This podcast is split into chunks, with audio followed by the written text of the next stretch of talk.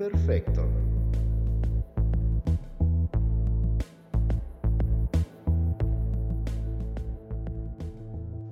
Salir con tus amigos, con tus vecinos, con los primos, con los compañeros de la escuela, desde el nivel primario hasta el universitario. Es parte de una cadena de eventos fundamentales para la formación de las personas. Se cultiva la amistad, se forja el carácter, se atesoran memorias y se exageran historias. Tener pequeñas aventuras con gente cercana es uno de los grandes tesoros de la juventud. Es generador de anécdotas divertidas, ridículas y vergonzantes. Todos tenemos memorias de esos días. Otros las van a tener. Y muchos ahora mismo las están viviendo. No hay anécdota menor en estos casos, pues al final del día estamos hablando de memorias, de risas, de borracheras, ridículos, de descubrimiento, de vida. Podría contarte unas cuantas historias divertidas todas ellas como cuando hicimos una fogata en una esquina donde para alimentarla teníamos que aventar tarimas completas. O aquella vez de madrugada que una reunión de vecinos adolescentes terminó en un criadero de truchas con gente metiéndose en calzones a pescar a las susodichas.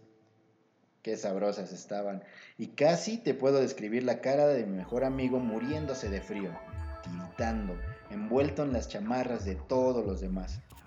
Y digo casi porque esa vez de las truchas yo no estaba ahí, pero como si hubiera estado, pues me contaron la anécdota con tanto detalle, con tanta alegría y luz en la voz, que si yo hubiera estado ahí, no habría podido describirlo mejor.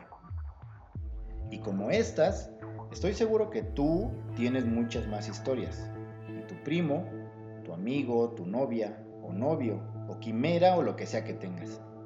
Toda esa gente que va como zombie en el metro, la que va dormida en el camión, o aquella que va cargando a sus niños rumbo al zoológico de Chapultepec un domingo en la mañana, el locutor mamón de la radio, la cajera del Oxxo que nunca abre la segunda caja, la vecina que te ayuda a llenar la solicitud de la beca, el síndico que le dio un préstamo a tu papá, la candidata sobrina del expresidente municipal, el diputado que se duerme en la asamblea, el peje, Mid, Anaya, el Bronco y hasta Margarita tienen historias de estas.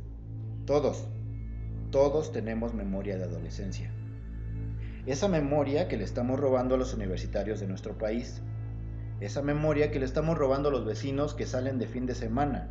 Esa memoria que le estamos robando a los niños que quieren salir a jugar a la calle todas las tardes.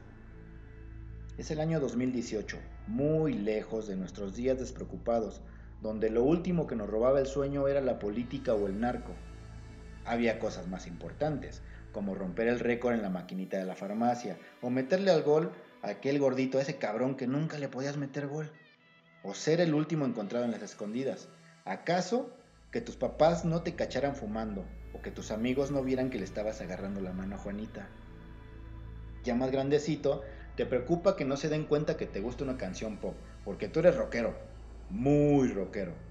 O encontrar boletos para un concierto, juntar dinero para llevar a tu novia Juanita al cine, a ver si de una buena vez le agarras algo más que la mano.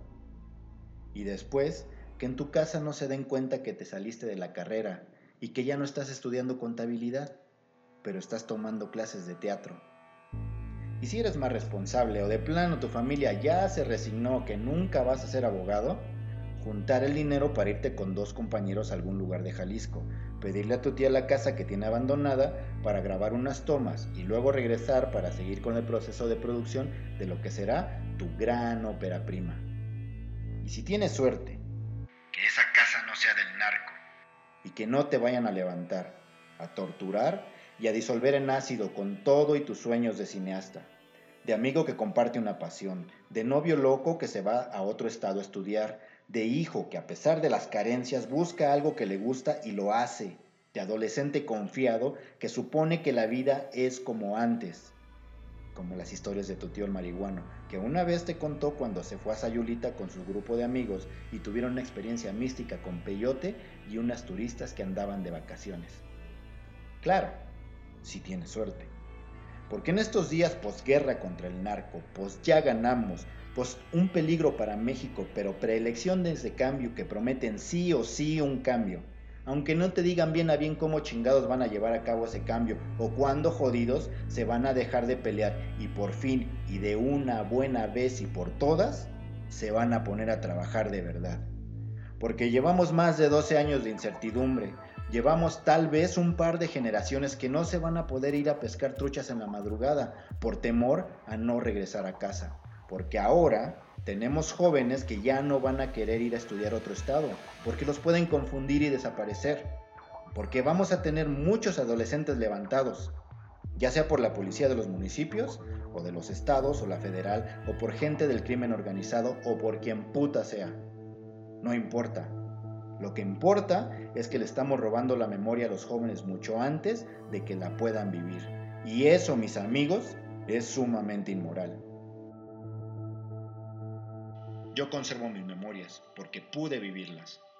Dejemos que nuestra juventud viva sus propias memorias y dejemos de robárselas.